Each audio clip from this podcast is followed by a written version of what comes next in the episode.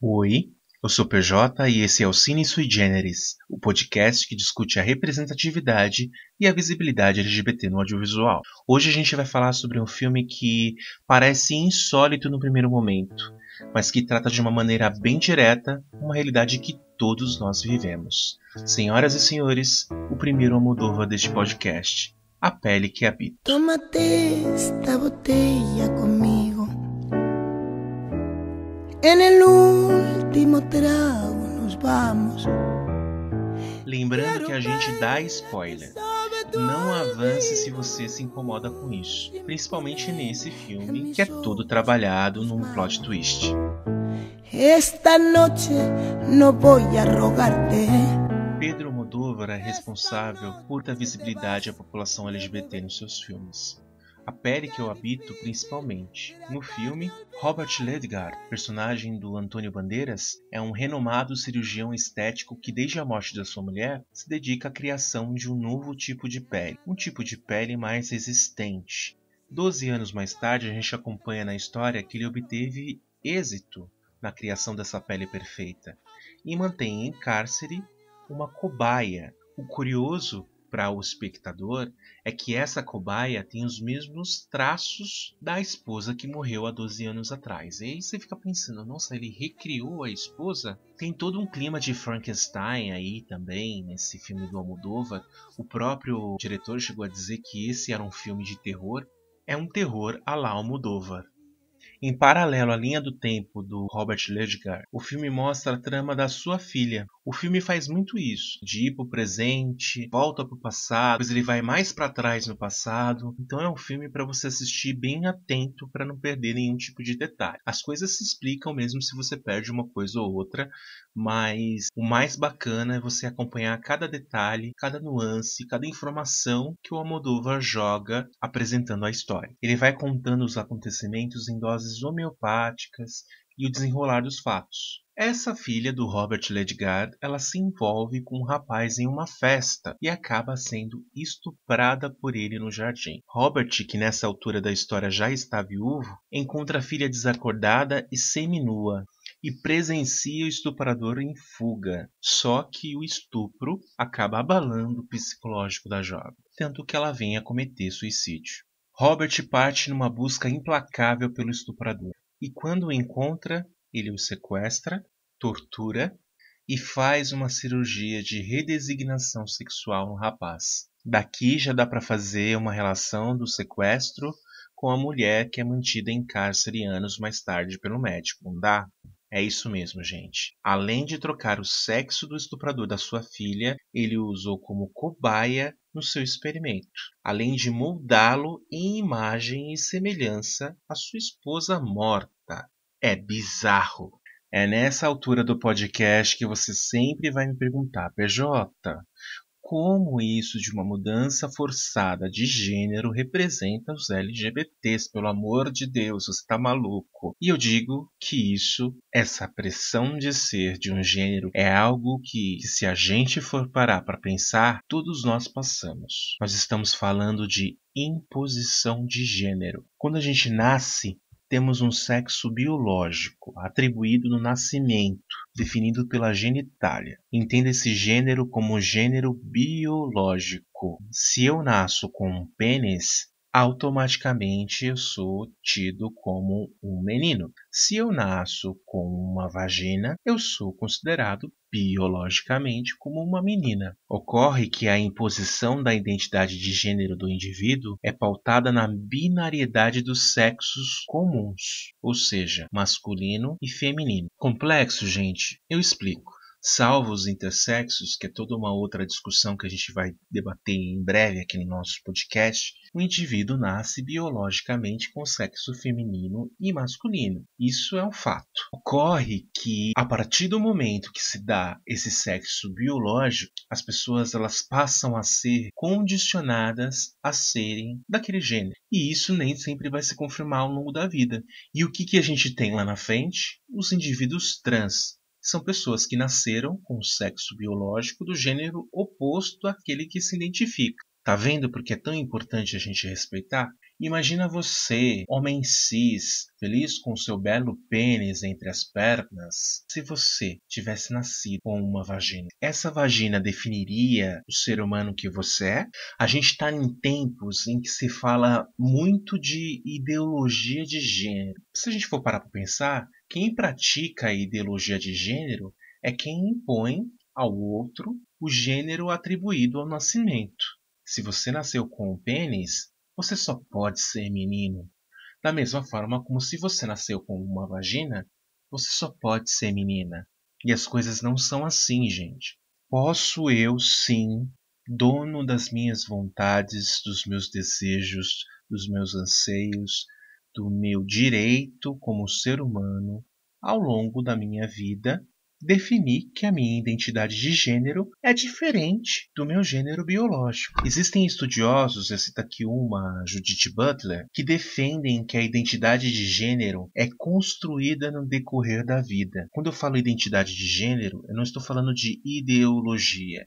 Ideologia é uma coisa completamente diferente. Ninguém prega que as pessoas devam ser transexuais, mas se você for parar para pensar, Muita gente prega que o seu gênero é o biológico e ponto final. Pensa como seria difícil para você conviver numa sociedade em que definiriam pelo que você tem no meio das pernas. Que a gente nasce com um gênero predominante, biologicamente falando, isso é um fato. Ou a gente nasce com um pênis, ou com uma vagina.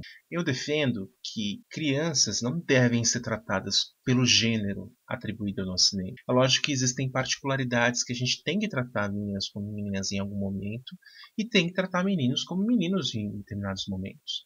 Mas se de repente aflorar nessa criança o desejo de manifestar um gênero que é diferente daquele que a gente atribuiu no nascimento, como lidar? Tentar suprimir isso o máximo possível ou apresentar ao mundo da forma como ela se entende. Parece muito complexo, gente. É por isso que fala-se tanto de ideologia de gênero, que a gente mexe no nosso sagrado, a gente mexe com as crianças, e aí entra aquela questão: como que uma criança ela tem poder de decisão se ela é um homem, se ela é uma mulher? Olha, gente, eu vou dizer para vocês. Desde que eu me conheço por gente, eu sei que eu sou menino eu tive um momento da minha vida em que eu entendi que sim, eu sou um menino. Eu me sinto bem tendo pênis, eu me sinto bem performando socialmente como rapaz, como homem cis que eu sou. Mas isso poderia não acontecer se em algum momento da minha vida eu me identificasse com o gênero feminino, tudo seria diferente. E as pessoas que passam por isso, elas não precisam de incentivo para performarem o gênero que elas quiserem.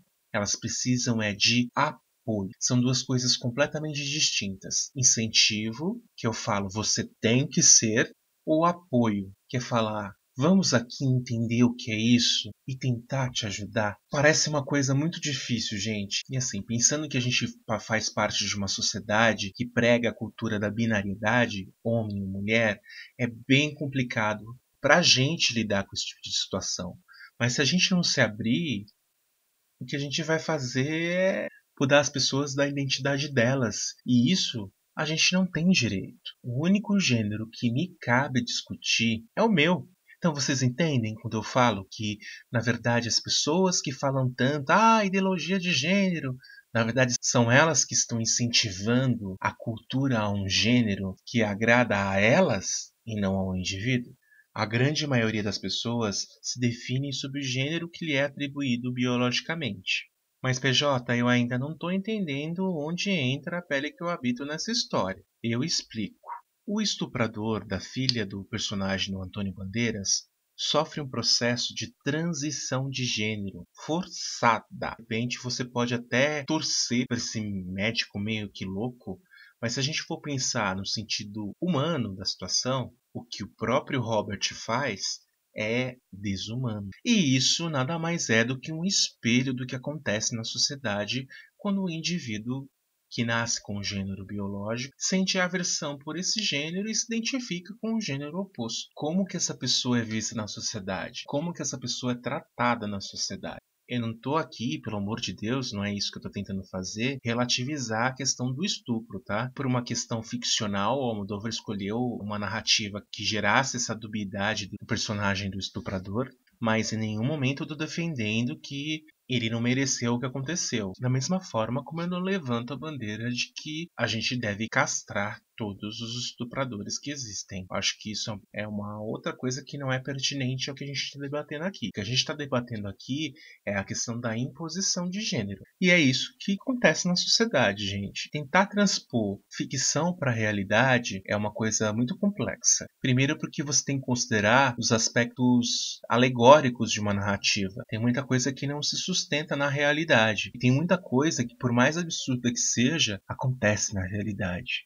Tem uma cena também bem interessante em que o Almodóvar ele coloca o estuprador na condição de estuprado. Então ele sente ali que a filha do personagem do Antônio Bandeira sofreu ali quando foi abusada por ele. Dá para ver também que o personagem do estuprador ele tem aversão ao novo corpo. Apesar de ser uma bela mulher, não é o corpo dele, gente. Então não é porque é uma mulher bela que pronto, virei mulher. As pessoas têm mania de achar que transição de gênero é uma coisa assim, né?